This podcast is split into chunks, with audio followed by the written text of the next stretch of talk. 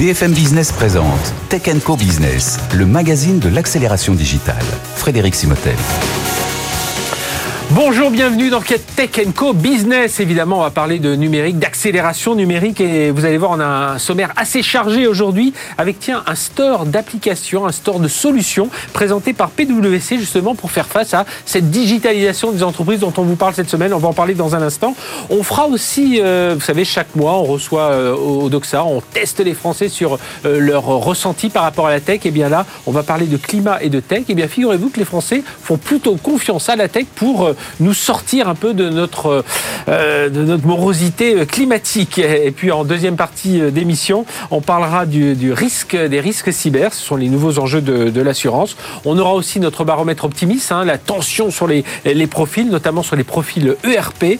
Et puis euh, Startup Booster, la startup s'appelle Vestac. Ils viennent de lever 10 millions d'euros. On est dans le jumeau numérique de la construction bas carbone. Voilà, restez avec nous. C'est pendant une heure. C'est sur BFM Business.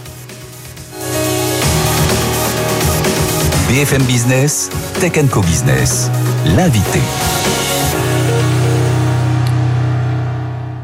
Et on démarre avec notre invité Philippe Trouchot, bonjour. Bonjour Frédéric. Philippe, merci d'être avec nous, Chief Technology and Products Officer. On va comprendre ce que ça veut dire ce Products Officer. Euh, alors Philippe, on va déjà planter le contexte. Donc on est en 2022. Euh, ça fait un moment qu'on parle de digitalisation des entreprises. On parle même d'accélération de cette digitalisation, euh, même si elle a eu lieu. Il y a même eu un autre, un, coup de boost post-crise sanitaire. Mais aujourd'hui, ah là, on, est, on est quand même dans un phénomène de sous-digitalisation, non? C'est ce que vous pensez Un peu?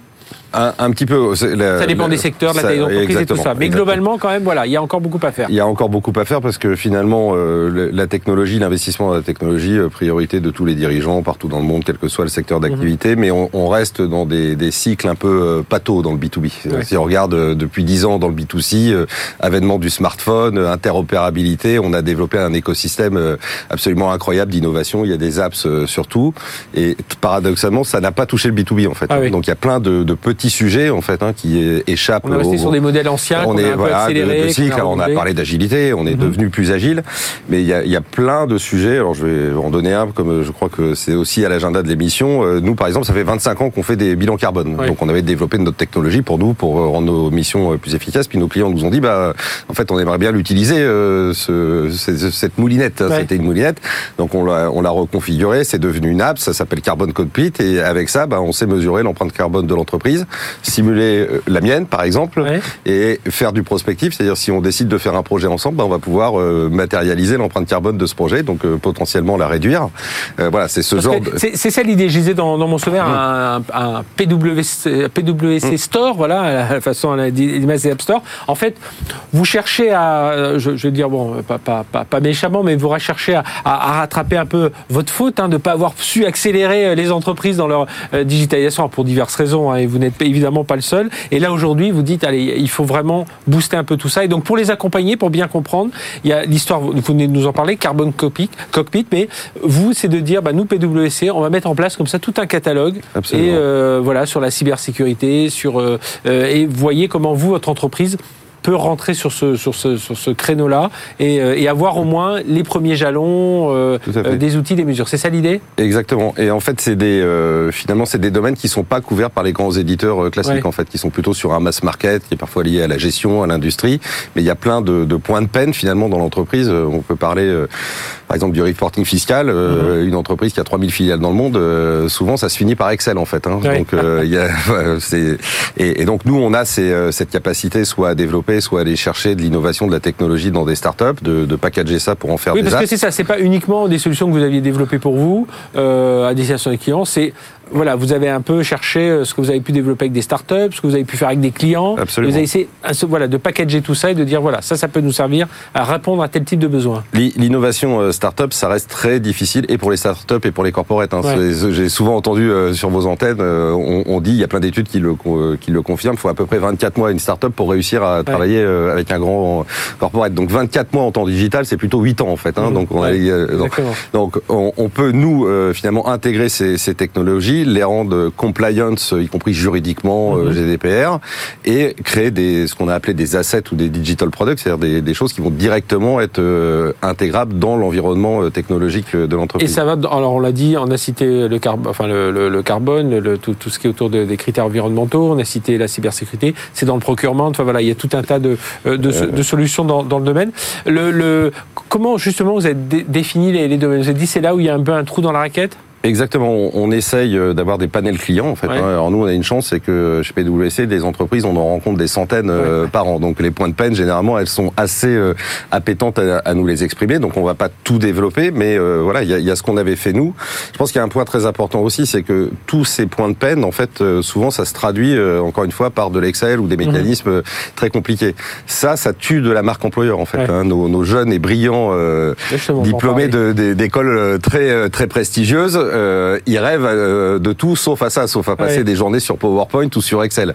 Donc il y a, aussi cette euh, forte appétence à finalement automatiser tout ce qui peut l'être en fait. Hein. Moi, depuis que je suis dans ce rôle, ce qui me frappe beaucoup, c'est l'exceptionnelle appétence de, des plus jeunes à avoir des technologies qui simplifient la vie, qui simplifient le, métier. Mais justement, là, c'est bien ces outils, c'est toute cette solution que vous mettez à leur disposition. Il y en a une vingtaine, hein, on va pas toutes les citer, mais voilà, on a bien compris que ça, couvrait pas mal de, même il y a les choses sur le, le procurement, le sourcing, il y a beaucoup de choses. Euh, aujourd'hui, quand on parle aux, patrons, aux DSI, aux CDO, ils nous disent ah mais nous on a besoin de, de, people, de monde, des architectes, mm. des data scientists, euh, euh, voilà, des développeurs, enfin tout un tas de, profils. On en parlera tout à l'heure des spécialistes ERP avec l'un de nos invités. c'est pas des, forcément des nouveaux outils. Alors qu'est-ce que vous répondez à ça? Ah bah, ce que je réponds et ce que je constate, c'est euh, il y a un manque de nouveaux talents euh, dans la tech. Hein, ah Vous en débattez euh, très souvent. Là, je pense qu'il y a un consensus absolu. Quand on regarde la réalité de l'expérience d'un collaborateur entre ce qu'il fait dans son monde privé versus ce que lui offre une entreprise, il y a encore quand même un gap énorme. Mhm. Donc le fait d'avoir de plus en plus de technologies, ces, ces, outils, finalement, ça automatise un certain nombre de tâches. je vais être caricatural.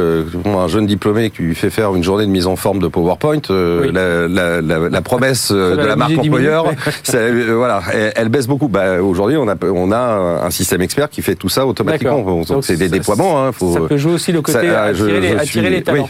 Et alors, euh, ça, euh, ce, que, ce que demandent aussi les entreprises, c'est de réduire leurs coûts, d'abord leurs coûts liés à l'exploitation de leur système d'information, même s'ils savent qu'il faut le moderniser, aller vers le cloud, mettre plus de mm. cyber, etc. En quoi ça, ça va les aider là ces solutions? Alors moi, la première demande que je vois des entreprises, c'est l'accélération en fait. Hein. Donc je ne dis pas qu'il y a une débauche de moyens, mais finalement les, coûts, là, compte tenu de l'urgence que vous citiez, il y a d'abord euh, comment vous faites pour accélérer. Et dans nos métiers, euh, la remarque que l'on a, c'est euh, accélérer la digitalisation des entreprises. Là aussi, je vais être un peu caricatural, c'est pas que nous envoyer des PowerPoint en fait. Hein. Donc ça veut dire impliquez-vous, imbriquez-vous dans nos délivrés modèles avec de la technologie. Et d'ailleurs, ça veut dire aussi pour nous et pour cette, ce type de profession, c'est on, on, a besoin que vous, vous produisiez des, des, résultats durables et, et mhm. quantifiables, pas que des idées sur un PowerPoint. Encore une fois, je suis un peu caricatural. Donc il y a une demande extrêmement forte du marché sur on veut des modes collaboratifs et on veut que vos résultats soient pérennes, s'inscrivent dans le temps et prennent en compte finalement la technologie que moi, entreprise, j'ai développée ou que j'ai achetée. Mhm. les, parmi les, prochains défis, là, on entend beaucoup d'entreprises. Est-ce que ça, c'est une petite musique qui sonne aussi euh, dans les entreprises que vous rencontrez autour de la souveraineté? Alors, souveraineté technologique, euh, euh, voilà, bon, souveraineté géopolitique, certes, machin, en, en, ce, moment, mais voilà, histoire de dire, voilà, nous, on veut être un peu plus, avoir un peu plus la main sur nos, sur nos données, la main sur, euh, euh, sur nos process oui, alors c'est euh, évidemment de toute façon c'est un débat. L'environnement géopolitique fait que de toute façon le sujet de la souveraineté euh, il est très présent. C'est un questionnement pour euh, beaucoup d'entreprises. Je pense et d'ailleurs c'est ce qu'on peut observer. Je pense que c'est une, une, opportunité pour les, les, les, grands de la technologie en France. Mhm. Hein, on le voit, ça a été publié, annoncé au FIC, je crois. Thales, voilà, a développé une sorte de surcouche sur le sur le sur les clouds des, des hyperscalaires pour avoir une couche de, de souveraineté. Après, la remarque qu'on peut faire, c'est que je pense que la souveraineté, elle peut s'appliquer apprécier qu'au niveau européen, en fait, si on veut euh, avoir des succès à l'échelle planétaire, bah, il faut que les gens qui produisent ces solutions, enfin, me semble-t-il, ils aient accès immédiatement à un marché européen et pas uniquement à un, marché franco-français. Il y a un effet d'échelle par rapport mhm. aux compétiteurs qui viennent des États-Unis ou de, de l'Asie qui est essentiel, je pense. Euh, tous ces outils là euh, présentés par PwC sont disponibles aujourd'hui. Absolument. Et les, la, la, vingtaine d'outils, donc. tout à fait. bien merci Philippe Trouchot d'être venu nous parler de tout ça. Chief Technology Product Officer, donc PwC, qui met en place. Hein, alors c'est assez original comme comme principe. On vous parlait souvent des catalogues de services que les, les DSI attendaient. Eh bien là, c'est un, un, magasin voilà, d'applications, enfin d'applications, de solutions dans la cyber, le sourcing, le procurement. Voilà, il y en a une vingtaine. Merci d'être venu nous parler de tout ça, Philippe Trouchot. Allez, on marque une très courte pause et on se retrouve juste après notre baromètre d'AXA. On va parler de climat. Tiens, bah, il y a aussi un outil où on a parlé. Carbone, euh, carbone cockpit. Voilà. Allez, à tout de suite sur BFM Business. BFM Business, Tech Co Business, le débat. Voilà, les Français ont confiance dans l'innovation et les technologies vertes pour réduire le réchauffement climatique. C'est ce que nous enseigne en tout cas le baromètre Odoxa. Vous savez, chaque mois, nous interrogeons 1000 euh, Français, voilà, représentatifs euh, de la, population sur euh, des sujets tech. Et là, c'est la tech et le climat. Et pour en parler avec nous, Émile Leclerc, bonjour. Bonjour. Émile, merci d'être avec nous, directeur d'études chez Odoxa, donc notre partenaire pour ce, pour ce baromètre. Alexandre Touré, bonjour. Bonjour. Alexandre, directeur marketing Layton France et Yves Sancy, bonjour Yves. Bonjour. senior chez Mascaré. Alors on va tout de suite démarrer, euh, euh Émile, sur, euh, bah voilà, on a posé plusieurs questions, mais les deux premières, c'était pensez-vous que l'innovation et les technologies vertes peuvent permettre de réduire le réchauffement climatique? J'ai donné un bout de réponse, mais on va regarder les, chiffres. Et puis en tant que consommateur, est-ce qu'on s'informe sur l'empreinte carbone des produits? Alors écoutons un peu ce que nous disent les Français. On a vu que c'était un des sujets fondamentaux à, Vivatech, hein. c'était euh, central, on en a beaucoup parlé, et les Français, ça tombe bien, parce que les Français attendent beaucoup du monde de l'innovation et de la tech.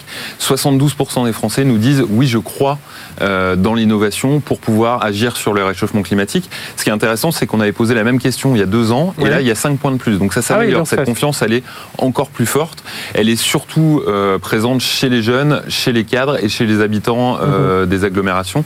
Donc il y a une vraie confiance. Et puis deuxième question intéressante, puisque c'est pas incompatible non plus. On peut miser sur l'innovation, mais il y a aussi nos propres comportements. En tant que consommateur, quand on les interroge, les Français, 59% nous disent s'informer sur l'origine, enfin sur leur l'empreinte carbone, donc ça va être les procédés de production, euh, où est-ce que ça a été produit, etc. Euh, l'empreinte carbone d'un produit qu'ils euh, qu'ils achètent. Donc c'est assez élevé et donc c'est ces deux piliers, à la fois l'innovation, les Français misent là-dessus, et aussi en tant que consommateur, même si ça peut encore mhm. s'améliorer, se renseignent et essayent de, de réduire l'empreinte carbone de leur consommation. Voilà, on va dire que si on passe pas tous à l'acte forcément, parce qu'on sait on a tout un tas d'exemples où on se dit plus vert et puis en fait dès que ça nous arrange, ben, on fait on fait au mieux et c'est pas forcément la solution la plus verte. Mais la sensibilisation, elle est quand même bien là, euh, Alexandre. clairement, en fait, c'est très enthousiasmant de, de, voir à quel point le, le, sujet est impactant chez, pour les Français. Ils ont conscience aussi, on va le voir un, peu plus tard, que le rôle de l'entreprise va être important. C'est-à-dire qu'ils sont eux-mêmes salariés d'entreprise et ils veulent que ces entreprises aillent plus vite.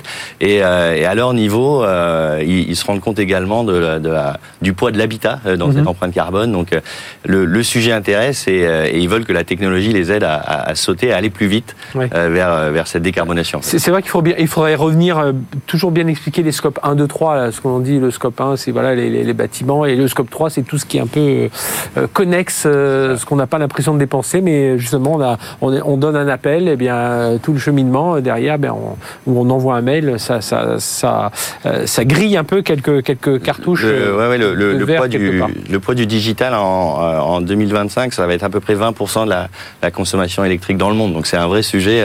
voilà, ça, ça va être cette émission euh, ça va être intéressant aussi de savoir que bah, ça, ça, des, ça a un poids carbone. Euh, Yves, Yves Sancy, justement, euh, en tant que consommateur, vous informez-vous sur l'empreinte carbone? Donc 60% des, des Français disent oui. Est-ce qu'après ils en font quelque chose? Pas toujours, mais enfin au moins, il y a cette c'est de cela dont il faut se réjouir. Cette prise de conscience. Alors c'est une, une, prise de conscience qui est euh, euh, beaucoup plus importante que probablement beaucoup d'élites je pense. Mm. Et, c'est là que l'excellent le, sondage de Doxa euh, est, est, très, euh, est, très intéressant. Et c'est ce qu'on c'est ce qu'on voit aussi sur les réseaux sociaux. On a souvent l'impression que, euh, et dans les, chez les décideurs politiques, euh, euh, qu'il faut arriver à convaincre des populations d'une transition, d'un changement. Et là, nous sommes dans une situation où cette euh, transition est totalement intégrée accepté, voulu. Alors évidemment, ce qu'on va voir aussi, c'est que la dimension polémique, c'est le business model qu'on aura derrière. Est-ce qu'on le, finance et, et, quel problème ça peut poser Mais sur l'ouverture technologique, l'ouverture au changement, en fait, Euh, là, je crois qu'on a des. Alors, comment ça se voit sur les réseaux sociaux Tout simplement parce qu'il n'y a pas de polémique. Mhm. Euh, quand c'est clivant et que c'est très polémique, on a une masse de, de, de discussions, de confrontations, euh, et c'est là nous avons maintenant des débats qui sont très calmes, euh, puisqu'on sort d'élections présidentielles et législatives. On a bien vu aussi que sur ces sujets, euh, ben, ça n'a pas fait florès euh, quand des politiques ont essayé de le lancer. Ah, après, on voit hein, en tant que consommateur, ce que vous informez sur l'empreinte carbone, on voit quelques différences. sur les catégories d'âge, pas tant que ça. Alors, euh, c'est vous, c'est vous le, qui connaissez bien les chiffres, un, petit peu quand même. Hein, on voit que les jeunes, c'est assez classique dans les enquêtes. dès qu'on parle de climat, d'écologie, d'environnement, les jeunes sont toujours un petit peu plus sensibles. mais contrairement à ce qu'on pense, je veux aussi relativiser ce que je viens de dire parce qu'on a souvent, euh, on entend souvent dans les médias, les jeunes euh, et le climat, c'est cette population-là qui s'y intéresse. Et puis regarde Netflix en streaming toutes sur les catégories d'âge s'y intéressent. Ce qu'on vient de dire sur la sensibilisation, elle est présente dans toutes les catégories d'âge. Un peu plus et parfois avec des solutions un peu plus extrêmes chez les jeunes, mais euh, la sensibilisation, la prise de conscience, elle est présente dans toutes les catégories de la population. Les cadres aussi, effectivement, euh, s'y intéressent un peu mhm. plus. Euh, alors, il y a aussi... là, il y a une grosse différence. Hein. Je crois que les 70% chez les cadres et 48% effectivement chez les ouvriers, donc c'est un écart assez net. Derrière ça, il y a aussi des enjeux de pouvoir d'achat. Mhm. Souvent, quand on peut s'informer, quand on a la, c'est un luxe parfois de pouvoir euh, regarder mhm. euh, au-delà du prix finalement. C'est euh, choisir au-delà du prix. Et donc, on se rend compte qu'il y a des, des, différences de ce point de vue. Alors, autre question posée, et là on les a donc Odexa les a posées aux, salariés. Hein, votre entreprise a-t-elle mis en place des, des, politiques de réduction? Et puis, est-ce que dans quel domaine ces politiques de réduction? Voilà, dites-nous un peu ce qu'ont répondu les entreprises bougent. C'est ce que nous disent les salariés. 55% d'entre eux nous disent dans mon entreprise, il se passe des choses, on, fait en sorte de réduire euh, l'empreinte carbone, mais il faut relativiser ce chiffre parce que on a détaillé hein, euh, oui ou non, mais quand c'est oui, est-ce que c'est massif ou est-ce que d'après vous c'est pas suffisant? Et on n'a que 18% des, salariés qui nous disent dans mon entreprise c'est massif et 37% qui nous disent oui, mon entreprise fait quelque chose, mais c'est pas suffisant. Donc ils attendent encore davantage. Donc si on devait regarder le chiffre autrement, on a 81% des salariés qui nous disent c'est pas suffisant ou ça n'existe pas du tout. Mhm. Donc il faut encore que ça bouge dans, dans, les entreprises. Et on les a interrogés, ceux pour qui euh, il se passe quelque chose, qu'est-ce, qui se, qu'est-ce que font les entreprises? Première chose, c'est la réduction de la consommation électrique. c'est plus évident. C'est, en plus, c'est vertueux pour l'entreprise, ça fait des économies, donc tout, tout, le monde est content. Mais il y a aussi des choix stratégiques et qui sont un peu liés à, à, ce qu'on a traversé euh, mhm. ces dernières années, le Covid, puisque les deux, les deux deuxième et troisième euh, éléments sont la réduction des déplacements et euh, des réunions professionnelles qu'on fait plus en, visio et euh, l'incitation au télétravail. Donc là, c'est aussi des choix stratégiques qui ne sont pas toujours euh, évidentes pour l'entreprise. Mhm. donc il y a un vrai engagement. Et ensuite, on retrouve des éléments comme de la communication sur l'empreinte carbone pour sensibiliser hein, les salariés, notamment sur les outils numériques, le recours à des nouvelles technologies permettant de réduire les émissions carbone, l'isolation des locaux de l'entreprise et enfin un approvisionnement plus mhm. local. Ça, c'est encore, euh, c'est vraiment le, le dernier des, éléments. Moi, je me demande parfois si, si l'action, euh, je commençais par vous, Yves Sancy, si l'action à faire en termes de communication, donc on voit 28% euh, des Français disent voilà, il y a une communication sur l'empreinte carbone, elle doit être, elle doit pas être beaucoup plus personnalisée parce que j'ai l'impression, on, on, reçoit tous des mails où on dit, alors, ça fait longtemps, hein, attention, en imprimant ce mail, vous, vous brûlez un arbre. Euh, oui, mais il y en a, s'ils n'impriment pas euh, ce mail, ils sont parce que leur métier leur demande, il faut qu'ils aient une trace écrite, ils ne peuvent pas se balader avec une tablette, enfin, ou n'importe quoi. Ils sont obligés de le faire. Et, pourtant, on voit le message euh, de façon générale. Est-ce qu'il manque pas un peu une communication plus personnalisée auprès de chaque salarié? Certains doivent regarder des vidéos parce qu'ils sont dans la pub, parce que etc. voilà. Euh, c'est un peu. Euh, ce qui est cette personnalisation, c'est une grande théorie qu'on appelle la, la, personnalisation de masse. C'est-à-dire qu'il faut arriver à personnaliser pour tout le monde. Mais c'est un des grands enjeux probablement du 21e siècle, en effet, euh, la, massification euh, est polluante, la surconcentration provoque des surcoûts, on le voit mhm. sur le plan urbain, c'est vrai aussi dans les entreprises. On revient à cette idée un peu du small is beautiful, du coup, parce que c'est beaucoup plus facile à gérer sur des tailles humaines. Euh, mais le, la, vraie leçon pour tout ça, au milieu de tout ça, c'est que on constate une, une, une extraordinaire bonne volonté de la part des salariés comme des citoyens. Mhm. Donc, euh, arriver à personnaliser, euh, peut-être la balle est dans le camp à la fois des décideurs, des managers. ben, oui, parce que on va dire que l'attente existe. on va prendre l'exemple du tri sélectif. Euh, c'est quelque chose dont on parle assez peu parce que c'est ce qu'on va appeler une petite révolution tranquille, mais c'est quand même assez fascinant de penser que des millions de foyers s'ils sont mis assez rapidement mhm. et apportent une solution quotidienne. il y a des petites dérives de temps en temps, mais voilà, globalement, on arrive à avoir ça trouver à Voilà, des, des, des, difficultés sur la question des décharges. Euh, globalement, on a quand même une, immense majorité de gens qui ne vont plus déposer leurs déchets dans les décharges. Mais c'est un bon exemple pour montrer que à partir du moment où on le laisse dans les mains euh, au maximum euh, et à condition qu'on n'y impose pas trop de surcoût et trop de brutalité, ça marche. Et euh, Alexandre Touré de, de Layton. Et donc la tech, elle peut venir en aide à tout ça déjà pour aider à mesurer. Alors pour aider le, le, le green, euh, le green IT, enfin le green for l'IT for green ou la, tech for green. Mhm. Et puis pour donner des mesures, pour enfin voilà, il y a tout un tas de. Oui, alors il y a, il y a des il y a des belles avancées euh, qui sont désormais disponibles pour pour pour les Français. Il y a il y a cette start-up française qui s'appelle EcoJoco mhm. qui a développé par exemple un, un petit moniteur que non intrusif, c'est-à-dire vous n'avez pas besoin d'être électricien pour le brancher sur votre tableau électrique et qui va vous dire via l'app euh, euh, qu'est-ce qui consomme quelque chose dans votre foyer, donc et à quelle heure et à quel moment? Vous allez pouvoir comme ça monitorer et vous rendre compte que bah, une, euh, une grosse partie euh, aussi la nuit, ça va être surtout des, des outils en veille, donc euh, mhm. vous allez pouvoir jouer là-dessus. Et ils viennent de se faire auditer et, et sur tous les sur tous les utilisateurs, ils se rendent compte qu'ils ont réussi à réduire de 18% la consommation électrique des gens qui utilisent ce type de boîtier.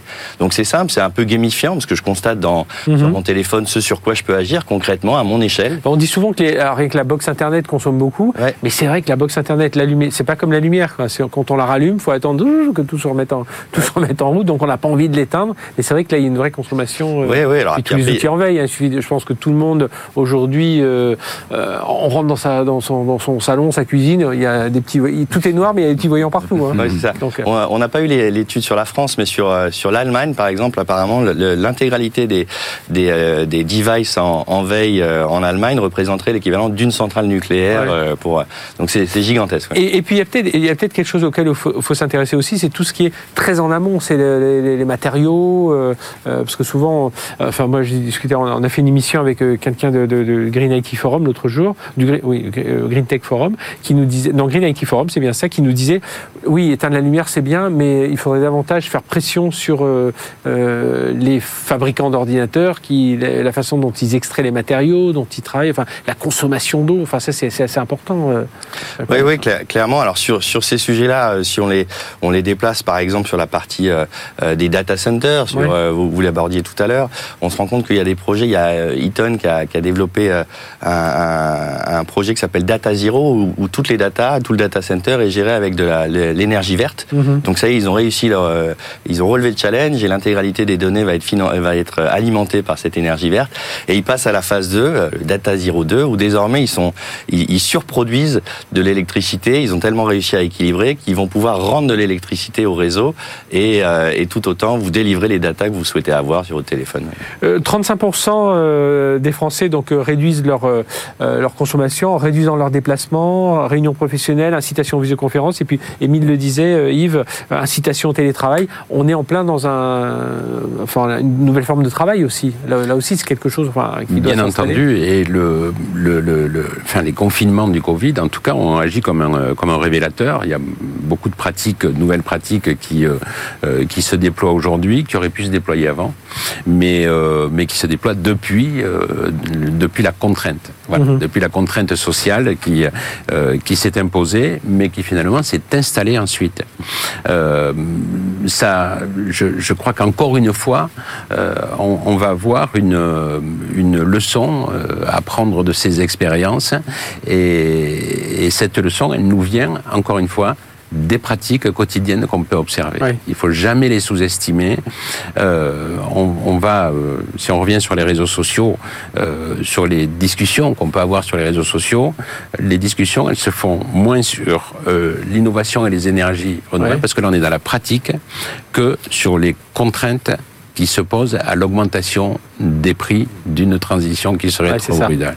Donc là, je, je on sait, hein, si on peut en tirer une, euh, une conclusion partielle, c'est que il faut pas oublier le facteur de confiance, mhm. à la fois faire confiance euh, aux, euh, aux, pratiques et faire confiance aux citoyens qui les prennent, qui les prennent en main. Alors justement, on parle des citoyens, on parle justement de, de l'État et question, euh, Émile Leclerc, euh, Odoxa, euh, posée à ces Français, quelles sont les priorités politiques de la France? Et les Français, ils sont quand même, voilà, ils, connaissent bien, ils savent s'en sortir, en tout cas ceux que vous interrogez. oui, c'est... Enfin, qui sont représentatifs, hein, de toute façon. C'est vraiment les Français, effectivement, on a parlé de trois acteurs, les consommateurs d'un côté, les entreprises de l'autre. Il y en a quand même un, un troisième qui est important, c'est l'État, euh, parce qu'il a un, rôle à jouer euh, essentiel. Et on a demandé aux, aux Français que doit faire la France euh, en priorité? La première des, des, solutions pour eux, c'est financer la rénovation de l'habitat, 62%. Donc ils sont bien conscients que l'habitat, c'est un des... Que c'est, voilà, il y a des passoires, euh, des passoires énergétiques catastrophiques. Ils veulent ensuite, à, un niveau assez proche, 56%, financer les technologies de réduction de la consommation d'énergie, donc on en parlait tout à l'heure. Et puis ensuite, on retrouve le financement des technologies de mobilité verte, on en parle beaucoup, hein, évidemment, les mmh. transports, c'est central dans tout ça. Le financement des technologies de captation euh, du carbone dans les entreprises. On voit des choses arriver euh, hyper innovantes. On a vu euh, notamment à, Vivatech. Oui, où ils, récupèrent le carbone des industriels, ils l'enfouissent, enfin, ils, le, mélangent avec des déchets et ils en, On en fait des, murs. Et puis enfin, ça c'est plus accessoire à, leurs yeux, mais ça ne veut pas dire que c'est pas important. C'est financer les technologies de mesure de son empreinte carbone personnelle. Et là, on en parlait tout à l'heure avec l'exemple de, de, la mesure de l'électricité mhm. consommée un peu plus précise. Donc Alexandre, sur l'État, on, on attend hein, qu'il y ait des priorités. Et on le voit Hein. De toute façon, euh, il suffit d'ouvrir euh, n'importe quel journal, euh, que ce soit télévisé, aller sur Internet et tout ça, pour voir que c'est une priorité. Clairement, oui. Et c'est assez clairvoyant de la part des Français, parce que finalement, ils sont limite un peu plus au courant aussi des, mmh. de, l'orientation que doivent avoir ces, financements-là. On parlait tout à l'heure de l'entreprise, et ils veulent que leur entreprise aille plus vite. Les entreprises ont aujourd'hui un, panel d'outils pour financer cette transition environnementale et énergétique. Ils peuvent innover, il y a le crédit impôt recherche, il y a des subventions, il y a France 2030, il y a énormément de leviers. Désormais, euh, ce, ce fléchage-là, euh, soit pour euh, innover plus vite, plus green, soit pour rénover son habitat, il y a les certificats d'économie d'énergie par exemple, il y a énormément d'outils, ils en sont conscients. Ah c'est ce que je, je, repense que vous disiez tout à l'heure, euh, Yves Sancy de, de Mascaret, c'est que finalement les Français ils sont assez au courant. Hein, parfois, euh, on, même parfois nous les médias, hein, on et heureusement grâce à des, des baromètres comme celui-ci, comme celui fait par Odoxa, ben, on se voit que les gens ils sont quand même euh, voilà. c'est assez calés. Ils voient un petit peu sur, ouais, sur, quoi l'État doit, doit appuyer. Et on, nous n'avons pas, comme on aurait tendance à le croire un peu de façon simpliste, d'un côté les élites qui savent, et, et de l'autre côté des Français des salariés qui ne mhm. seraient pas. D'ailleurs, c'est souvent totalement l'inverse. Mhm. C'est-à-dire que le, le, problème, il est sur euh, des attentes de décision, alors que au niveau de la population et des salariés, la plupart du temps, euh, il y a une très grande maturité. Et je suis, enfin, quand, quand, on met en phase euh, les expériences à l'entreprise, euh, les sondages quantitatifs et ce qu'on observe sur les réseaux sociaux, euh, effectivement, on a une, une vision d'une société qui est beaucoup plus mature que ce qu'on a tendance à raconter. Et on l'a vu, et pour boucler sur euh, Émile qui démarrait dessus, on l'a vu à Vivatech, hein, c'était l'un des thèmes, euh, l'un des thèmes forts, si ce n'est le thème fort, euh, décarboner un peu tout ça, suivre la décarbonation de, de l'activité de chacun, et puis ces, ces, outils, oui, Alexandre. Oui, effectivement, oui. Là, là, ce qui pose question quand même dans ce fléchage des, des financements, c'est, c'est en revanche les, les, les volumes, c'est-à-dire quand on se rend compte, vous parliez de Vivatech, la, la green tech française, le, le crédit impôt recherche en France c'est 7 milliards d'euros. Euh, la, green tech américaine lève trois fois plus. Euh, pour, euh, donc nous, on a les, moyens aussi de venir à, nos gouvernements aussi de, financer un peu plus fort cette transition qui est visiblement appelée par les Français. De toute façon, et les investisseurs, c'est ce qu'on leur demande aussi. Hein. et c'est ce que eux demandent aussi aux gens à qui qu'ils financent. Merci, messieurs. Donc Yves Sancy de Mascaré, Alexandre Touré de Letton et Émile Leclerc d'Odoxa. On se retrouve, alors bien entendu, vous retrouvez tous ces, ces chiffres Hein, sur le, site de, de, BFM Business et puis on, on, ben on verra le mois, enfin à la rentrée là maintenant, euh, quelles questions on posera à nouveau aux Français. Merci à tous les trois. Tech Co Business, l'invité. Et on va parler cyberassurance aujourd'hui parce que vous savez, la gravité, la récurrence des cyberattaques aujourd'hui, euh, c'est un fléau. Hein, et puis ça touche tout le monde, secteur public, secteur privé, les grandes entreprises, les PME, les TPE. tout le monde est concerné, même nous en tant que citoyens, on est, on est aussi concernés. Et justement, il y a urgence à se saisir du sujet et de parler de cyberassurance. Ça doit être une priorité nationale. Hein. Moi, je le dis souvent ici, et je pense que mon invité ne va pas me démentir. Philippe Cotel, bonjour. Bonjour. Merci d'être avec nous, administrateur de l'AMRAE. Donc, c'est l'association pour le management des risques et des assurances de l'entreprise. C'est 1600 adhérents à peu près, euh, plus de 1000 risques managers et 800 entreprises euh, voilà, privées euh, et publiques de toute taille. Voilà, pour vous décrire. Et vous avez, c'est la deuxième édition de votre, de votre étude sur la, couverture donc assurantielle de risque cyber. Et puis, j'avais oublié de le dire, vous êtes aussi risque manager d'Airbus Space and Defense. Voilà, à la Defense and Space. Voilà, à la, à la ville. Comme ça, vous êtes en plein dans ce, dans ce secteur-là. Alors, première chose par rapport. Donc, première étude qui avait été faite l'an passé, euh, en 2020, pardon. Mhm. Euh, deuxième étude là, est-ce que, alors, autour de la cyberassurance, on va rentrer un peu plus dans le détail, mais voilà, l'état du marché pour vous, comment il a évolué? Bah, lorsque vous m'aviez invité il y a un an pour parler de l'étude Lucie que nous effectuons auprès de, des plus grands courtiers euh, d'assurance euh, cyber en France, euh, bah, c'était la catastrophe. On avait quatre sinistres à plus de 130 millions, on avait une sinistralité, le rapport entre les sinistres et les primes pour le marché français était à 160%. Donc on avait 160 1,6 fois plus de sinistres que de primes. Oui. Donc, Donc les gens pas bien, pas bien assurés. Ou, euh, non, que euh, le, marché, les assureurs perdaient beaucoup d'argent. Et donc, euh, il y avait une vraie interrogation sur qu'allait-il se passer en 2021. Eh bien, en 2021, la première des réponses, c'est que le marché de l'assurance cyber revient vers un équilibre. Mhm. On a un ratio de sinistres sur prime qui redescend à 88% mais avec évidemment des, phénomènes que l'on s'attendait, notamment l'augmentation des primes d'assurance, hein, mhm. puisque lorsque les assureurs bah. perdent des sous, bah, ils, ils, vont répercuter sur leur prime. Donc on a 40% d'augmentation sur le volume des primes. Mais ce qui est vraiment intéressant dans cette étude pour 2021, c'est qu'on voit deux marchés vraiment différents pour les grandes entreprises, pour les ETI et les PME. Et, et c'est intéressant de voir les phénomènes qui se sont passés. Alors comment ils appréhendent justement? Comment l'un et l'autre appréhendent ce, alors ce marché de la cyber, d'accord, mais ce marché de la cyberassurance?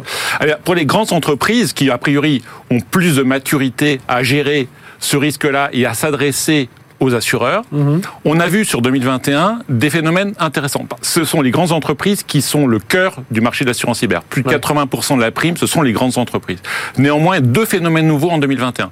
Le premier, c'est la capacité d'assurance. C'est le capital qui est assuré par chaque grande entreprise. Eh bien, ce capital-là, il a réduit de 41 ah. millions à 31 millions, moins de 20, moins 25%. Et pour vous, ça signifie quoi? Alors, ça signifie qu'il y a une réduction forte de l'offre d'assurance en capital de la part des assureurs. Mhm. Et ça, ça c'est préoccupant. C'est très préoccupant. Que les assureurs se sont dit oula, ça, je préfère ne pas assurer parce que je vais moins assurer. je vais moins assurer parce que je ne saurais pas trop en cas de sinistre. Euh, Et moins 25 comment vraiment très significatif. Le deuxième phénomène pour les grandes entreprises, c'est la montée des franchises. On s'y attendait, elle est forte, elle était mm, superficielle en 2020. En 2021, en moyenne, c'est 4 millions pour les grandes entreprises. Mhm. Et les grandes entreprises, c'est plus d'un milliard cinq. Donc si on regarde un peu le côté euh, enfin, affolant, mais on le sait, c'est recrudescence des, des, cyberattaques et des, et des assureurs qui, bah, qui essaient de, de, calculer, de limiter leurs risques tout en protégeant quand même les entreprises. Mais voilà, il y a, il y a cette ambiguïté. Et, et, donc cette augmentation des franchises, cette réduction de capital, s'associe aussi à une augmentation des taux de primes. Il y a eu presque x2. Ah ouais, donc les tarifs. x2 sur le taux de prime pour les grandes entreprises. Et cette euh, soupe amère, euh, ce traitement de cheval qui a été appliqué par les assureurs, il a quand même des conséquences sur l'attractivité de l'offre d'assurance, mhm. puisque sur ces grandes entreprises-là, on voit que 11 entreprises qui normalement devaient renouveler, n'ont pas renouvelé leur contrat. Ah ce qui, pour nous, ça fait 5% de, de, ce panel, mais c'est normalement un signal faible qu'il faut entendre, parce que normalement, ces entreprises-là re, devaient renouveler. Oui, puis, et puis elles continueront à se faire attaquer. Et, et, donc, donc, ça, ça, pour les grandes entreprises, on voit ce phénomène-là. Pour les ETI, alors, je donne juste un, un tri parce que j'ai pris dans, dans l'étude. S'assurer pour une garantie de 100 millions euh, d'euros coûte entre 5 et 10 millions d'euros avec une franchise de 4 millions d'euros. Voilà, pour avoir un peu une, échelle. On a, on, ça, ça, effectivement, le, on a besoin de trouver plus de capacités. Trouver 100 millions, ça devient difficile, très difficile, et ça a un prix. Et ce prix-là, il dépend aussi du, du, de la franchise. Les, les, assureurs ont du mal à s'engager sur des, des franchises mmh. basses, et tout ça a, forcément un prix. Et alors les ETI PME Alors les ETI PME, première chose, c'est une bonne nouvelle. Alors, on est content de voir. Il y a plus de 20% d'augmentation de souscription d'assurance chez les ETI. Ça veut dire que la maturité chez les ETI augmente et qu'elles ont compris et elles ont, elles ont euh, saisi l'intérêt de pouvoir utiliser cet outil de transfert du risque vers les assureurs. D'accord. Donc ça, c'est une bonne nouvelle avec une réaction de marché qui a été en 2021 moins forte sur les ETI, c'est-à-dire mhm. qu'il y a eu des franchises qui, qui, qui ont augmenté, les taux de primes ont augmenté, près de 50% d'augmentation, mais, mais 50% d'augmentation, j'aurais envie de dire, c'est deux fois moins que pour les grands groupes. Ah oui. Et avec, malgré tout, des capacités qui étaient disponibles et qui sont restées quasiment stables à 7 millions. Donc, avec des tarifs dans la même, dans, qui, qui ont augmenté aussi qui, ont augmenté, mais euh, de manière moins, forte, moins forte. Pour une ETI euh, qui fait dans les, euh, qui, qui, qui, doit faire, euh, qui va chercher 7 millions de couvertures, elle va payer 170 000 euros de, pour la, pour la prime. Ce qui est beaucoup, mhm. mais qui est néanmoins acceptable vu euh, l'importance de ce transfert de risque. L'autre élément qui est intéressant, c'est sur les sinistres en 2021. Autant en 2020, on avait vu une, une grosse sévérité des sinistres, quatre mhm. sinistres, encore une fois, qui à eux seuls faisaient 130 millions. Ouais. 130 millions, c'était la totalité de la prime du marché pour quatre sinistres seulement. Qu'est-ce qu'on a vu en 2021 eh bien, pour les grandes entreprises, une réduction forte de la sinistralité. Mhm. Moins 50% de sinistralité sur les grandes entreprises. On a des sinistres qui restent sévères, plus de 10 millions, mais aucun ne dépasse 20 millions. Donc la sinistralité, c'est les sinistres qui sont déclarés et indemnisés. Hein, voilà, c'est ça. Aucun au-delà de 20 millions. Ce qui veut dire qu'on a une baisse de la sévérité euh, des sinistres pour les grandes entreprises.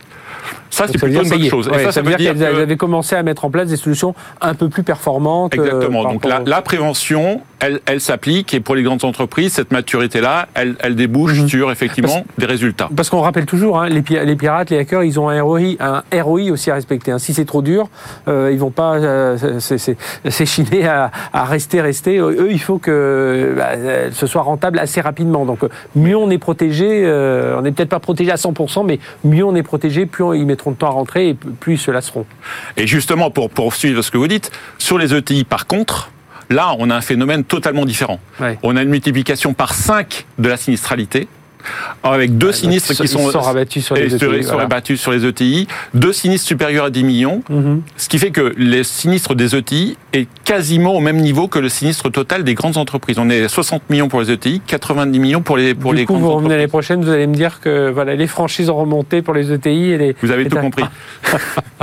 eh bien, on trouve, tout ça. En tout cas, c'est des, des, des, sujets. Euh, ce qui est intéressant, c'est toutes les tendances que dégage ce, ce euh, bah, cette analyse que vous faites avec cette étude. Alors, ça s'appelle Lucie. Euh, donc, euh, l'AMRAE, vous pouvez retrouver un peu toutes ces, euh, toutes ces infos, c'est des données anonymisées hein, de tous ces courtiers, de tous ces polices et des sinistres analysés. Mais c'est vraiment, on voit cette tendance euh, cyber et, on comprend un peu mieux aussi les, les, les dessous de, de, et, des Et si on a trois messages qu'on veut ouais. faire passer par rapport à ce rapport, le premier, ça concerne les grandes entreprises. Donc, les grandes entreprises, on a besoin de transfert de risque, on a besoin de l'assurance. Et effectivement, les risques managers sont convaincus. On est dans une phase de digitalisation. Notre exposition cyber, elle ne va que croître. Et la menace ne va que croître. Ah oui. Donc on a effectivement besoin de continuer à utiliser cet outil d'assurance. On a besoin de travailler avec les assureurs. Et ce qu'on a vu, c'est qu'on a besoin aussi de les convaincre de nous accompagner et d'offrir plus de couverture mmh. qui correspondent mieux à notre besoin. On a vu qu'en 2021, les assureurs avaient eu tendance à réduire, à être un peu frileux, ah réduire leur capacité. Pour les grandes entreprises, 30 millions de couverture, c'est trop faible. Ah oui. On a besoin de couvrir 50, 100 millions et on a besoin de trouver des partenaires qui vont nous suivre sur ça. C'est un enjeu essentiel pour les grandes entreprises, c'est aussi un enjeu pour les assureurs, bah parce oui. que bah oui, c'est le cœur du marché. Si les, les grandes entreprises ne trouvent pas une offre attractive, eh bien c'est ça qui va nous, nous embêter. Pour les ETI, par contre, euh, l'enjeu c'est... Euh, Il faut conclure là. Allez-y vite, rapidement. Sur les ETI, euh, comme vous l'avez dit, il y a un risque pour 2022. Il faut maintenir la prévention, mais il faut aussi les accompagner du point de vue assurantiel parce qu'elles sont le cœur de la mutualisation de ce risque. Merci Philippe Cotel d'être venu nous parler de tout ça. Donc euh, les, ces nouveaux enjeux de la cyberassurance, donc administrateur de l'AMRAE, président de la commission cyber et risque manager d'Airbus Défense Espèce et donc cette étude Lucie 2022 pour mieux connaître un peu les dessous de la, des cybermenaces et de la cyberassurance. Merci d'être venu nous en parler. Allez, on enchaîne. On va parler tiens, de pénurie de profils dans le domaine des ERP. C'est tout de suite. BFM Business, Tech Co Business, l'invité. Et on va parler de recrutement et toujours cette tension sur euh, les profils IT. Hein, euh, chaque, euh, vous savez, régulièrement, nous invitons notre partenaire Optimis à venir nous en parler. Ils ont un baromètre, ils regardent. C'est une plateforme qui met en relation justement des donneurs d'ordre et des entreprises qui bah, qui proposent ces, ces, solutions. Et on, on va voir que bah, la tension continue. On va en parler avec Alix Mirchams. Bonjour. Bonjour Frédéric. Alix, merci d'être avec nous, directeur marketing, marketing d'Optimis. Et Laurence Duguet. Bonjour. Laurence, merci d'être avec nous. Head of Alliance, c'est le partenaire chez Sage. Euh, Sage, on recevait pas comme le Sage il y a quelques, quelques semaines ici même. Donc, c'est un milliard d'euros de chiffre d'affaires. C'est 11 700 euh, euh, employés, 40 000 partenaires intégrateurs dans le monde. Évidemment, l'un des leaders de, dans le domaine des, des ERP présents dans euh, beaucoup d'entreprises de toute taille. Euh, et on aura l'occasion d'en parler, parce que justement, les profils, ce sont les profils que, que vous recherchez aussi. première question, tension sur le marché. Là, maintenant, oui, ça y est, c'est reparti. Ah, oui, là, c'est vrai qu'on avait des doutes hein, quand même la dernière fois, effectivement, Frédéric. Euh, L'indice P2I qui, qui, relève un petit peu la tension du marché est, quasiment à son pic historique. allez voir d'ailleurs, je conseille pour ceux qui regardent, vous allez sur le site euh, Optimis et vous regardez euh, un peu les évolutions, parce que c'est intéressant de voir sur quel profil, on va, en reparler. Oui, d'ailleurs, ce baromètre a une nouvelle version interactive. Ouais personnalisable pour l'utilisateur dans eh ben quelques jours. L'occasion d'y aller. voilà. Alors justement, donc indice P2I, donc euh, forte, forte Alors effectivement, la tension est très forte, la demande est forte aussi, mais effectivement une pénurie, comme on le sait dans beaucoup de domaines, l'IT bien ah bah, sûr. tous les invités qui viennent ici, c'est la même chose. Et là, on a voulu faire un focus sur les ERP qui connaissent une forte demande et mhm. qui connaissent malheureusement aussi une, forte pénurie de, ressources. Alors euh, justement, alors dans le dans le, les demandes des entreprises autour des ERP, ça donne quoi un peu pour les chiffres? Puis on va faire intervenir. Euh, alors on a un top 5 qui est, qui est, quasiment historique parce que ce sont les, les, euh, les, on va dire les tauliers du, du, domaine, donc Salesforce, Microsoft Dynamics, Sage, SAP, Oracle Application. Mhm. Donc ça, c'est le top 5. Ce qu'on constate surtout, c'est que le CRM est un petit peu moins demandé, euh, alors que les ERP pour la gestion des stocks, euh, les domaines RH, gestion des projets, production, connaissent une forte demande côté PME et ETI, qui n'étaient qui étaient très peu équipés euh, jusque-là. Et alors, alors comment vous, l'analysez, Laurence Duguet? Parce que c'est vrai qu'il y a eu beaucoup de demandes de RP à une époque. Mm. Euh, ça s'est euh, un peu tassé. Ça s'est passé, ça s'est calmé, et puis là ça ça, ça repart. Qu'est-ce qui s'est passé? C'est le Covid? On fait davantage appel à des à des Sage et consorts? Oui, alors à, mon avis deux éléments essentiels. La partie euh, Covid télétravail. Donc du coup, là où les grandes entreprises avaient déjà fait la digitalisation et donc fait appel massivement à des consultants, mhm. et c'était peut-être la première vague, là les PME s'y sont mises aussi, puisque tout le mhm. monde est en télétravail. Et donc ça, c'est l'élément essentiel.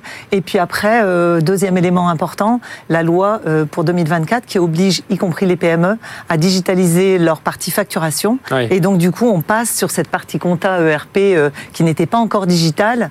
On passe aussi à cette digitalisation sur le cœur de la gestion de l'entreprise, qui est la compta, la finance. Oui, et, puis, j'imagine qu'on se rend compte, parce qu'on se dit, tiens, finalement, je vais, passer au, mode cloud, donc je vais mhm. tout déporter bah, chez vous, hein, notamment, mhm. puisque vous avez une offre cloud. Mais on se rend compte qu'il faut quand même des experts pour mettre tout ça en place. Hein. Exactement. D'où la pénurie euh, sur le RP. On voit euh, dans le, dans le panel euh, d'Optimis qu'on est en, en, tête de cette demande actuellement. Il faut dire que cette équipe, vous le savez, ah la TPE, PME, ETI, quelques grands groupes. Et donc on est fortement en cette demande, notamment en France où les PME sont majoritaires. Et donc vous, vous cherchez ces profils. Vous, Sedge, vous cherchez ces profils. Alors par rapport à, parce que vous venez de les citer, vous avez mm-hmm. des grands clients, des, des enfin, voilà, il y a le, le gros quand même, c'est euh, vraiment ces ETI, ces PME. Mhm. euh, et là, c'est là où il y a ces besoins de compétences. Et qu'est-ce qu'elles ont de particulier, ces, ces, spécialistes ERP Parce qu'on se dit, un ERP, au bout de 3-4 semaines de formation, ça y est, je, je, je sais quand même m'en sortir. Mais qu'est-ce qu'il faut en plus? C'est un petit peu plus complexe. Oui, oui, j'imagine bien. C'est pour ça que je, voilà, il faut plusieurs années d'études, bien sûr. Euh, donc, euh, en fait, on cherche euh, des spécialistes sur nos solutions, bien sûr. Donc, euh, je vais les citer Sage 100, parce que j'en profite. Sage 100, Sage X3, Sage FRP 1000 et Sage XRT pour tout ce qui va concerner les ERP, la gestion de trésorerie, la paye, mhm. le RH, négoce, production.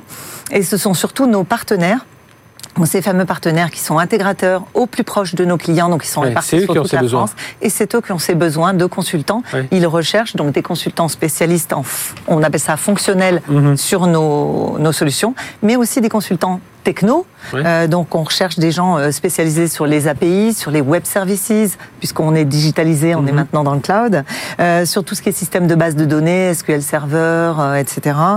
tous les audits de système, des développeurs aussi également. Et puis en plus, c'est des outils qui maintenant disposent d'intelligence artificielle, de machine learning. Exactement. donc tout il y a pas mal de choses aussi avec l'IoT maintenant. voilà, les IoT, on cherche aussi des références en IoT. Vous parliez avant de cybersécurité. Également, la cybersécurité est attendue chez nos partenaires.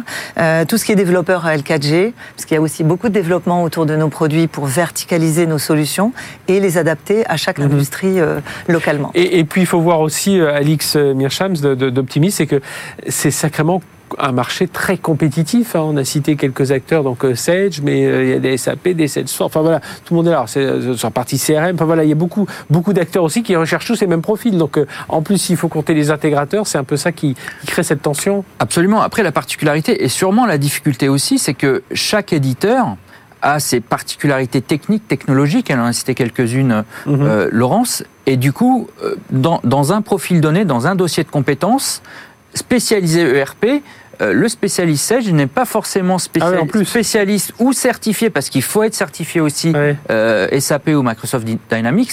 Donc effectivement, ça devient compliqué. Et la vraie difficulté aujourd'hui, c'est de trouver les meilleurs profils au bon moment. Et puis, et puis avec et cet, effet de certification, alors on en parle pour ceux qui, qui nous écoutent, qui suivent ça, évidemment, ils savent que c'est important, mais mm. c'est un mm. sujet clé. On le, on le, voit dans le domaine du cloud, on le voit dans le domaine de, bah, de tout ce qui est applicatif. Hein. Complètement. C'est pour ça qu'en partenariat avec Optimize, Sage a monté une plateforme dédiée pour euh, pouvoir, un, d'un côté, monter les, les, compétences de nos indépendants, des indépendants qui sont sur le marché, ces fameux consultants que nous recherchons. Nous les certifions pour les présenter à nos partenaires qui vont eux-mêmes euh, pouvoir les revendre chez les clients et les clients attendent les D'accord, donc j'ai une, une en fait, sur la plateforme Kimis, voilà, j'ai une. Euh, c'est une plateforme qui est dédiée à Sage, euh, on peut dire en marque blanche. je pense que c'est un modèle qui, qui, qui, va se répandre où effectivement les éditeurs ont un, un vrai problème de pénurie et qui souhaitent du coup dédier une plateforme à, des indépendants ou d'ailleurs des consultants mhm. certifiés sur leurs produits sur, sur pour qu'effectivement les clients et les revendeurs partenaires puissent trouver plus vite, plus rapidement, plus facilement. Oui, plutôt qu'aller chercher et puis aller faire dérouler tout le CV, euh, voilà, toute l'expérience. Et, vous disiez, c'est bien d'avoir cette certification, mais en plus, euh, le, le, souci, c'est pour ça que je provoquais un peu tout à l'heure, mais il faut une certaine expérience aussi derrière. Complètement, une certaine expérience euh, sur les outils, mais aussi on cherche des chefs de projet. Là, il y a une expérience en chefferie de projet, on appelle ça. Euh, donc qui n'est pas nécessairement euh, forcément optimisé sur nos, solutions, mais bien sûr, oui, sur nos solutions. Donc on travaille aussi avec les écoles pour pouvoir, euh, dès la sortie des écoles, récupérer aussi cette, ces jeunes mhm. consultants, futurs consultants. On travaille beaucoup en, avec les alternants. il faut les attirer, parce que c'est pas forcément, pas forcément le, le premier, à l'heure où on parle, enfin, il faut les attirer autrement que par le terme ERP, il faut les attirer par le terme IA, machine learning, IoT, cybersécurité, Parce que sinon, IoT. si on dit juste ERP, ils vont et donc là, là-dessus, j'ai vraiment au top. Cloud aussi, ça attire beaucoup. Euh, SaaS. Et puis nos, nos clients, euh, nos merveilleux clients, j'allais dire. Hein, J'en cite quelques-uns, mais on travaille chez Deezer, euh, chez euh, l'hôtel du Ritz, l'hôtel Martinez. Voilà, ils vont aller chez des clients PME certes, mais qui ont des très beaux noms. La Coupe du Monde de rugby l'année prochaine. Donc il y a, un vrai projet derrière. Mais c'est ce, ce, que j'ai souvent hein, sur le recrutement. Souvent, on vend pas, on vend parfois trop les technos, pas assez les solutions, le produit, la stratégie de l'entreprise. Là, on, on veut en dire moins là-dessus, mais finalement, c'est ça que recherchent aujourd'hui les, euh, les gens, quitte à rester que 2-3 ans, mais au moins ils auront été là 3 euh, ans à se former autour de ces, de ces outils mm. en suivant un projet. Merci à tous les deux d'être venus nous parler de ça. Alix Mirchams, directeur marketing Optimis. Donc allez voir hein, Optimis, voilà cette plateforme. Et donc il y a cet espace dédié Sage, mais pourquoi pas d'autres éditeurs qui pourront suivre. Et Laurence Duguay, Head of Alliance and Partner Sage. Merci d'avoir été avec nous. On termine tout de suite dans un instant notre Startup Booster. Il s'appelle Vestac. Nous dans la construction bas carbone, d'ailleurs, c'est passionnant. BFM Business, Tech Co Business, Startup Booster. Allez, dernière partie de Tech Co Business cette semaine avec euh, notre startup Vestac et l'un de ses cofondateurs, Jean-Christophe Piron. Bonjour. Bonjour. Merci d'être avec nous. On va citer vos deux autres, c'est Sylvain Boja et Nicolas Guine-Bretière. Voilà vos deux, vos deux, vos, vous êtes les trois cofondateurs donc euh, de cette euh, Green Tech. Alors spécialisé, on va le voir dans la construction bas carbone. Vous êtes déjà une quarantaine de personnes, fondée en 2019, donc accélération forte. Et puis levée de fonds tout dernièrement de 10 millions d'euros. Vous allez nous expliquer tout ça. Alors, première question. Alors, je sais que vous êtes sur fabrication hors site, vous allez nous parler de ça. Fabrication, quand on dit je suis dans notre, notre start-up est spécialisée dans le, bas carbone, dans la construction bas carbone, ça veut dire quoi? Déjà, il y a une partie numérique, on imagine, avec autour du jumeau numérique, c'est ça? Absolument. C'est-à-dire que Vestac a créé une plateforme de conception et de construction de bâtiments bas carbone. L'objectif étant de servir des promoteurs qui construisent des bâtiments résidentiels en leur proposant des constructions avec trois fois moins d'impact carbone, mhm. construits deux fois plus rapidement et sans surcoût par rapport à la construction traditionnelle pour réconcilier l'équation du durable et l'équation économique. C'est-à-dire, euh, alors, je fais mon, mon jumeau numérique, là, bon, c'est du BIM, hein, euh, le, le, but c'est bien, de bien comprendre la structure du bâtiment, et c'est grâce à ça, grâce à ce jumeau numérique structure du bâtiment, vous allez pouvoir dire, bah là on va mettre tel type de matériaux, là on va mettre, euh, on va chauffer de telle façon, enfin c'est, l'idée c'est ça? Absolument. On réunit en une seule maquette numérique, un jumeau numérique, l'ensemble des analyses qu'on va conduire, comme ce qui se passe dans d'autres industries, l'automobile, l'aéronautique notamment, mhm. qui va nous permettre à la fois de faire des modélisations thermiques pour optimiser toute l'isolation et toute la performance thermique du bâtiment et son empreinte environnementale, mais également faire un jumeau numérique pour sa construction. Ce qui fait qu'une fois que ce jumeau numérique est réalisé, il est découpé en notices exactement comme la notice des Lego pour les enfants, qui permettent à nos opérateurs et à nos machines robotisées dans notre usine de préfabriquer en usine le bâtiment à 95%. Parce que c'est ça, vous faites de la fabrication euh, hors site. Euh, c'est alors c'est avec des matériaux biosourcés, des, euh, enfin voilà, vous allez expliquer tout ça pour des bâtiments. Alors déjà quel type de bâtiment pour bien comprendre Résidentiel, Résidentiel. collectif. On peut monter jusqu'à 5 étages sans aucun problème. Ah, donc d'accord. Alors le jumeau numérique, je veux construire mon petit immeuble de 3 étages. Mon jumeau numérique, voilà, je l'ai créé. Alors qu'est-ce qui va se passer? Vous allez me proposer quoi? Donc nous, on a une solution, on est un one-stop shop. On a une mhm. solution clé en main. Donc vous êtes un promoteur, vous, avez un projet, euh, vous venez nous voir. Nous, on travaille avec des architectes partenaires. Vous pouvez également avoir votre propre architecte. On fournit tout l'environnement numérique qui va permettre de concevoir le bâtiment. Mhm. Cette étape est extrêmement importante. Euh, de le concevoir dans une logique design for manufacturing, c'est-à-dire dans une logique dans laquelle il va être conçu pour être produit en usine. Et une fois qu'on est bien d'accord sur la maquette numérique, ça part en production dans notre usine à côté de Meaux. Donc il y a une première chose qui est faite, voir un peu comment il, est, construit bas carbone. Voilà, euh, s'il est exposé sud, on va mettre euh, plus de matériaux. Enfin voilà, selon l'exposition, il, y a tout cet aspect-là. Et ensuite, une fois que c'est défini, hop, ça part en usine et c'est là hors site, c'est-à-dire on construit pas ça.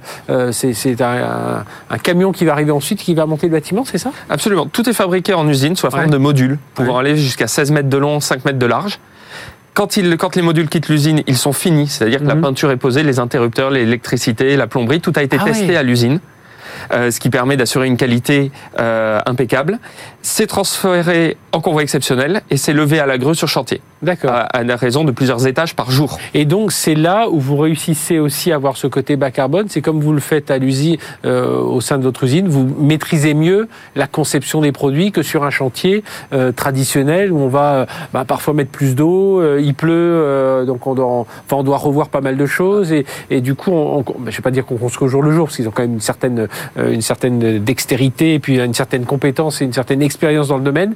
Mais vous, vous arrivez à, à définir toutes ces contraintes bien avant bah, On s'affranchit de toutes les contraintes de chantier, de mhm. la météo, euh, des chutes, puisqu'on peut réutiliser les chutes dans le projet suivant, euh, ce qui nous permet de descendre sur la partie structure à moins de 2% de perte de chantier par rapport aux 15% qu'on voit souvent dans, dans l'industrie de la construction. Et pour vous, c'est toute cette digitalisation, robotisation, donc numérisation, donc avec ce, ce jumeau numérique, c'est ça qui vous permet d'avoir des coûts intéressants? Parce que j'imagine tout ça, ça, va, ça, au final, mon immeuble de trois étages, il va pas me coûter trois fois plus cher. Quoi, non, il, va coûter le même prix. Euh, c'est indispensable le, bas carbone fait, emploie des matériaux plus chers. Mhm. Pour compenser ce surcoût, il faut être plus efficace. Et le moyen d'être plus efficace, c'est l'industrialisation. D'accord. Donc c'est ça, ça l'idée. Les, projets, les projets actuels que vous avez, alors vous, donc vous venez de lever 10 millions d'euros. C'est pourquoi J'ai dit 40 personnes. C'est pour aller, euh, bah, j'imagine, recruter davantage de, commerciaux pour faire mieux connaître cette, cette solution Vestac. Alors c'est pour pousser nos efforts de R&D, pour optimiser encore nos bâtiments. C'est pour augmenter nos capacités de production, on va mhm. les doubler dans l'année. Euh, c'est pour passer de 40 à 80 personnes d'ici la, fin de l'année. Euh, et puis c'est pour renforcer encore notre plateforme digitale. Et alors Vestac, du coup, vous avez cette, fabrication site, mais aujourd'hui on entend beaucoup parler de pénurie de matériaux et tout ça. Vous comment vous vous résistez face à ça ou vous vous, vous arrangez pour euh, voilà réussir à livrer les chantiers en temps en heure? C'est surtout de la planification. Mhm. On trouve les on trouve pas les matériaux au dernier moment, mais si on s'y prend en avance avec une bonne planification. Et là aussi, le digital est un extraordinaire vecteur de planification. On arrive à trouver les matériaux au bon moment, au bon endroit. Alors, euh, autre chose, le, vous avez combien de sites euh, de fabrication aujourd'hui? On a un site principal à côté de Meaux à Poincy. D'accord, donc euh, Meaux, alors pour la région c'est bien, je suis bas carbone si je transporte tout ça par convoi exceptionnel, je suis en Bretagne, je suis dans le sud, ça veut dire que vous allez là du coup le, côté bas carbone, parce qu'il faut bien transporter tout ça, ça va, enfin, ça va l'empreinte carbone va être plus forte, ça veut dire que aussi ces 10 millions d'euros ils vont servir à construire d'autres sites d'assemblage? Absolument. C'est l'idée? On, a une, on a un modèle industriel décentralisé L'objectif étant d'ouvrir plusieurs sites pour mailler l'ensemble du territoire. Mhm. D'accord. Et alors, euh, autre, est-ce qu'il y a d'autres projets comme ça que vous avez liés au numérique, euh, autour de cette robotisation, euh, tout ça? Qu'est-ce que vous avez encore amélioré techniquement, on va dire? Alors, on a l'ensemble de la fabrication qui est digitalisée. Mhm. C'est-à-dire que non seulement la maquette numérique est là, mais nous avons des robots à l'usine qui sont nourris directement par cette maquette numérique. Nos opérateurs travaillent avec des tablettes digitales pour avoir leurs consignes de production. Et la maquette numérique peut également être restituée aux clients en fin de projet pour faire ce qu'on appelle de la gestion, exploitation, maintenance, c'est-à-dire toute la vie du bâtiment, lui servir comme point de repère pour pouvoir faire ces opérations euh, optimisées. Et y compris, j'imagine, le jour où il va démonter, parce que si un jour on veut reconstruire derrière, bah, comme ça, il saura un peu euh, chacune des parties, comment elle a été conçue, comment la recycler, parce que j'imagine que vos matériaux euh, biosourcés, bah, ils peuvent être recyclés derrière. Donc on a, on a toutes les indications là-dessus. Bah, merci d'être venu nous, nous parler de tout ça. On, a hâte de voir ces, ces, ces, ces bâtiments. Enfin, moi, je serais assez, assez intéressé d'aller voir, d'aller voir l'usine. Donc on va prendre rendez-vous pour aller, pour aller visiter tout ça, parce que je trouve ça assez passionnant. Voilà, bah, merci Merci Jean-Christophe Piron d'être venu nous parler de, donc de Vesta, Green Tech Vesta qui vient de lever 10 millions d'euros. Donc la construction bas carbone, vous l'avez compris, hein, assez, ça paraît tellement facile quand vous nous en parlez, mais euh, voilà, on a hâte de découvrir tout ça. Merci d'avoir été avec nous, merci de nous avoir suivis. Tech Co Business c'est terminé, on se retrouve la semaine prochaine, même heure, même endroit. D'ici là, excellente semaine sur BFM Business. Tech Co Business sur BFM Business.